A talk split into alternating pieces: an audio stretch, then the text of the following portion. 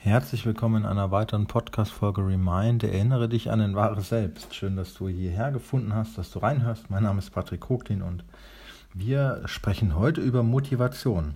Wie Motivation funktioniert und warum Führungskräfte nicht motivieren können.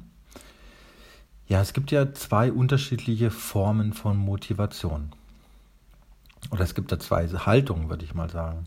Vielleicht hast du schon davon gehört, dass man Menschen nicht motivieren kann. Und das ist vielleicht für dich ein sehr interessanter Gedanke, mm, weil man oft glaubt, dass man mit bestimmten Werkzeugen auf Menschen ja, Druck ausüben kann oder sie in eine Richtung bewegen kann.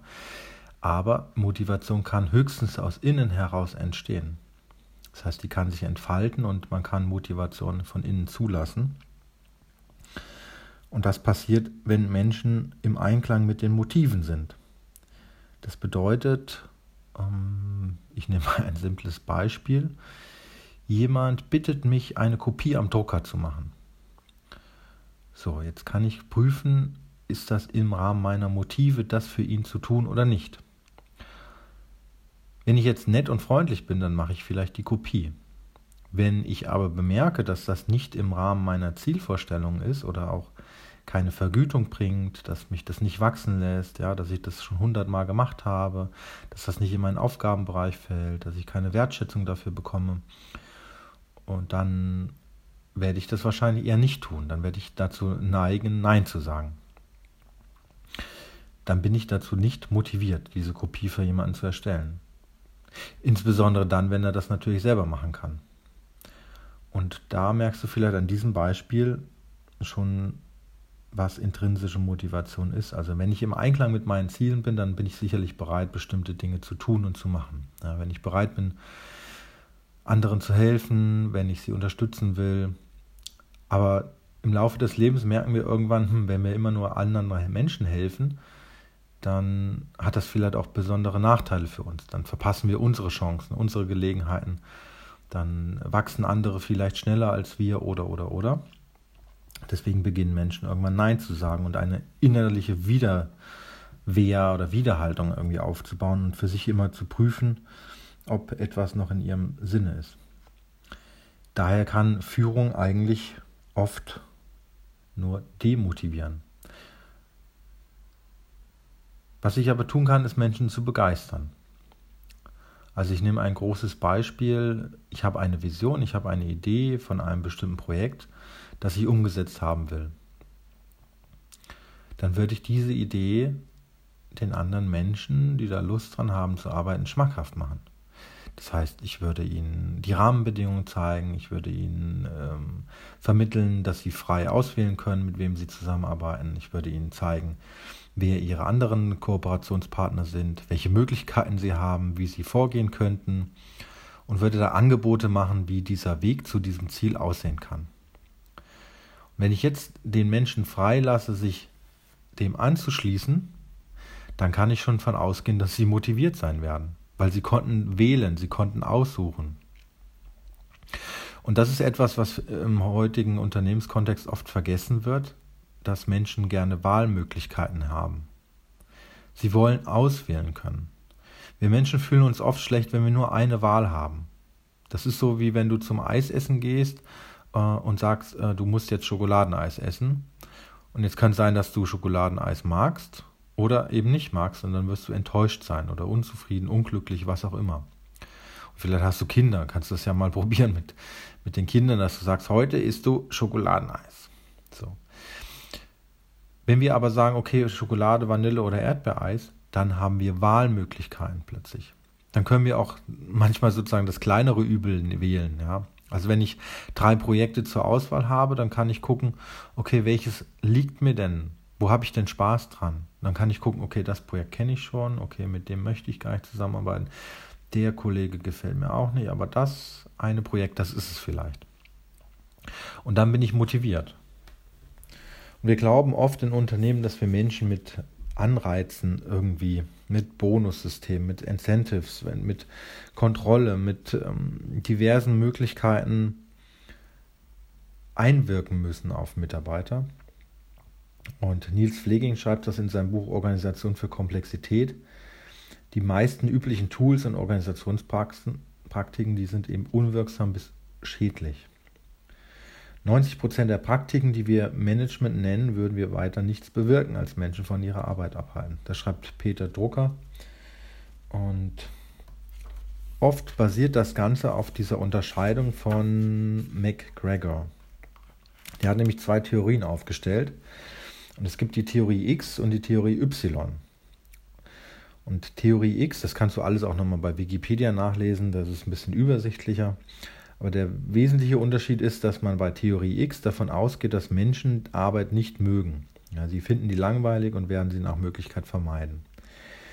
Die Theorie Y, die besagt eher, Menschen müssen zwar arbeiten, wollen sich aber auch für die Arbeit interessieren. Unter den richtigen Bedingungen macht Arbeit Spaß.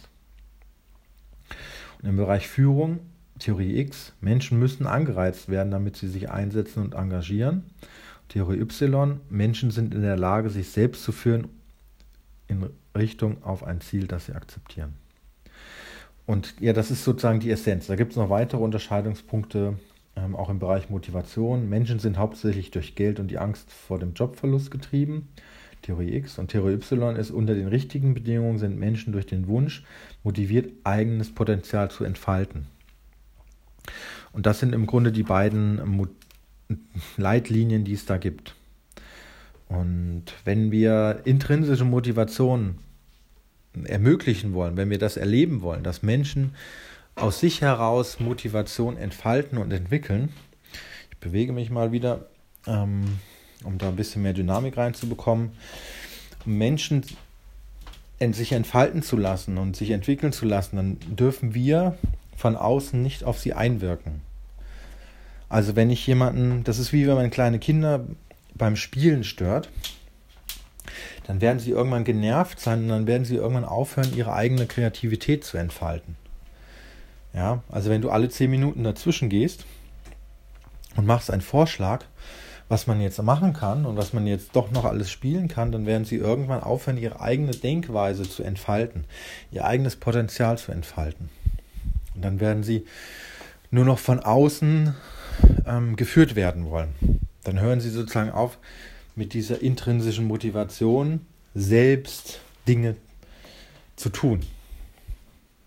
Und das ist im Grunde das Geheimnis bei dieser Art von Führung.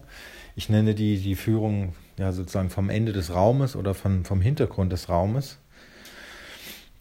Einfach die Menschen sich entfalten zu lassen und sich für bestimmte Projekte und Aufgaben frei entscheiden zu lassen, dass sie wählen können und dann sind sie motiviert. Wenn das Projekt dann Sinn gibt, sind sie in der Regel motiviert. Wenn es Menschen gibt, die da mit Begeisterung dran sind, dann ist das ein Selbstläufer. Ja, und die andere Variante ist natürlich, Menschen immer kleine Aufgaben zu geben, sie zu drillen, etwas zu tun, ja, von außen, das ist dann extrinsische Motivation, immer wieder zu sagen, ja, wenn du das machst, dann kriegst du hier Überstunden frei, wenn du das machst, kriegst du den Bonus, wenn du das machst, darfst du hier hin, wenn du das machst, dahin. Das ist sehr mühsam und anstrengend. Und die beiden Führungsstile, es gibt wahrscheinlich noch mehr Führungsstile, ähm, aber was Motivation angeht, gibt es die beiden Unterschiede und es ist im Grunde einfach ein Geheimnis, dass man Menschen nicht motivieren kann. Menschen sind von sich aus motiviert und das kann man erhalten. Ja, also diese Motivation kann man hegen und pflegen. Man kann ein Feld aufbauen, wo Menschen motiviert bleiben, wo man sie nicht stört und wo man diese Motivation nicht unterbricht, wo man sie nicht demotiviert. Und dann entwickelt sich das quasi von selbst. Dann bleiben Menschen einfach motiviert. Dann machen sie gern ihre Arbeit.